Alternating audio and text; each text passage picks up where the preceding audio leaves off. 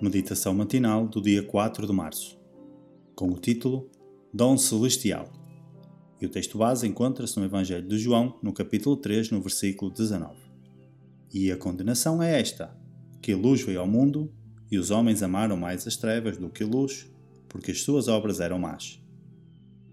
Ao enviar os setenta, Jesus recomendou-lhes, como fizera aos doze, não impor a sua presença onde não fossem bem recebidos.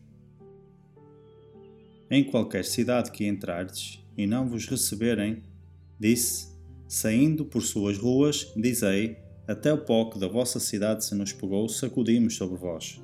Sabei, contudo, isto, que já o reino de Deus é chegado a vós.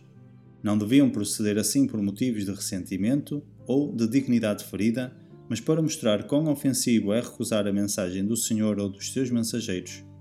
Rejeitar os servos do Senhor é rejeitar o próprio Cristo.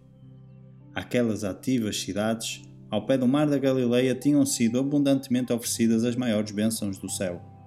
Diariamente o príncipe da vida tinha andado entre eles a glória de Deus que profetas e reis tanto desejavam ver brilhara sobre as multidões que seguiam o Salvador, e mesmo assim rejeitaram o dom celestial. Com grandes manifestações de prudência, os rabinos tinham advertido o povo contra a recepção das novas doutrinas ensinadas por este novo mestre, pois as suas teorias e os seus costumes eram contrários aos ensinos dos pais o povo deu crédito ao que os sacerdotes e fariseus ensinavam em vez de procurarem entender por si mesmos a palavra de Deus.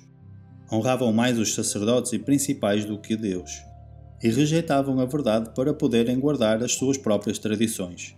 Muitos foram impressionados e quase persuadidos.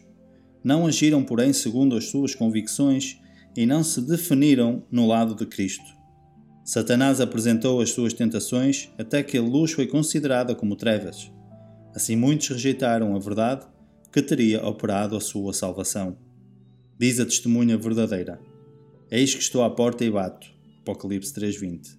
Cada advertência, reprovação e súplica contida na palavra de Deus, ou recebida através dos seus mensageiros, é um toque na porta do coração. É a voz de Jesus que pede entrada.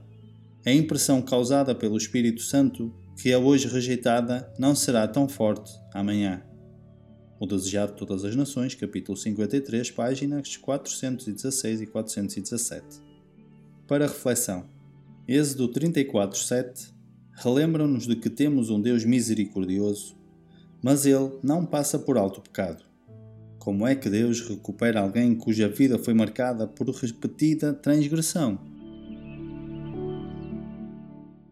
Inspiração devocional para mais informações, entre em contato com 919 769 322.